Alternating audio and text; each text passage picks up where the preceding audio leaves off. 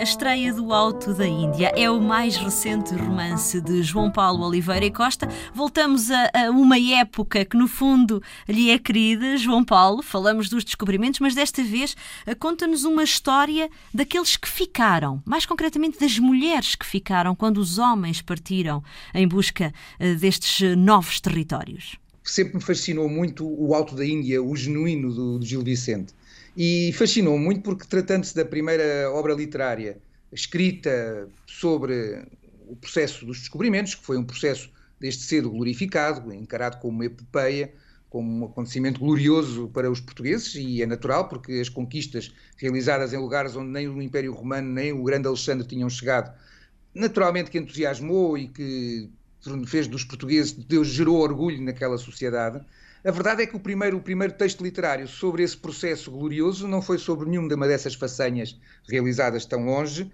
mas sobre as mulheres que ficavam. Eu creio que este, eu creio que este, que este Alto da Índia, feito assim, eh, traduz uma inquietação. Uma inquietação do autor, traduz uma inquietação, apesar de tudo, da sociedade que ficava. E eu procurei explorar precisamente essa outra, essa outra forma de encararmos a expansão, que não é através dos, dos acontecimentos que aconteceram no ultramar, mas através das expectativas e das frustrações e dos receios dos que sempre cá ficaram.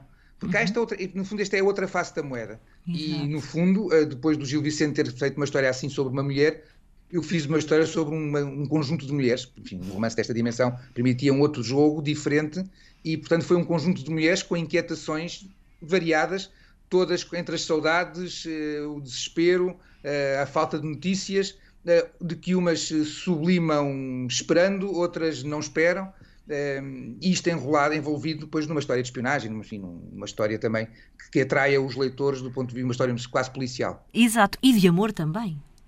E de amor, evidentemente, sim. O de amor, o amor dos, mas a questão aí do amor é o amor daqueles que a quem o amor resiste, eh, resiste à separação, como o daqueles que, afinal, vem um novo amor que aparece e que irrompe e que altera tudo. Sem dúvida. Retoma aqui algumas personagens de livros anteriores, João Paulo.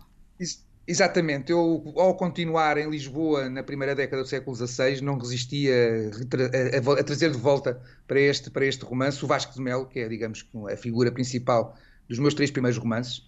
E criei como um espião, o chefe dos espiões de Dom Manuel I, não é este, que é uma personagem ficcionada, mas houve um qualquer, e portanto como um homem especial, com tiques, com, com uma maneira de encarar o mundo muito própria, que eu gosto muito de trabalhá-la e tinha aqui entre, entre dois capítulos do Cavaleiro da Olivença um hiato de alguns meses em que eu não tinha dito nada sobre ele nos romances anteriores e portanto pude aqui encaixar mais um episódio da sua vida e até encontrar um filho que nunca tinha falado uh, que, um, que ele teria tido logo na juventude.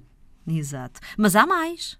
Há, sim, há, há, mais, há sim, temos o papagaio Eusébio, para quem gosta do Benfica, uh, temos, a, temos a Genoveva, temos a Genoveva, uh, a criada do, do Dom do, do, Castro, e temos também ainda a Matilde, que vem do que reaparece, que vem do Cavaleiro de Olivença, que fazia parte, porque a Matilde, porque o episódio, a Matilde vai no Cavaleiro de Olivença vai partir para a África com o Vasco de Melo. E isto passa-se imediatamente antes de eles partirem para a África, portanto a Matilde, que também fazia parte do corpo de espiões, Exato. e numa época em que no Cavaleiro Olivença o grupo dela, dos Saltimbancos, está, está, está parado, pude, intro, pude introduzi-la também aqui, portanto também a recuperei. Porque hum, eu, como autor ah, gosto, gosto de revisitar personagens criadas, sobretudo aquelas que me deram mais gosto e que eu sinto que têm mais potencial para lhes ir apresentando novas, novas facetas e novos episódios em torno dessa personagem.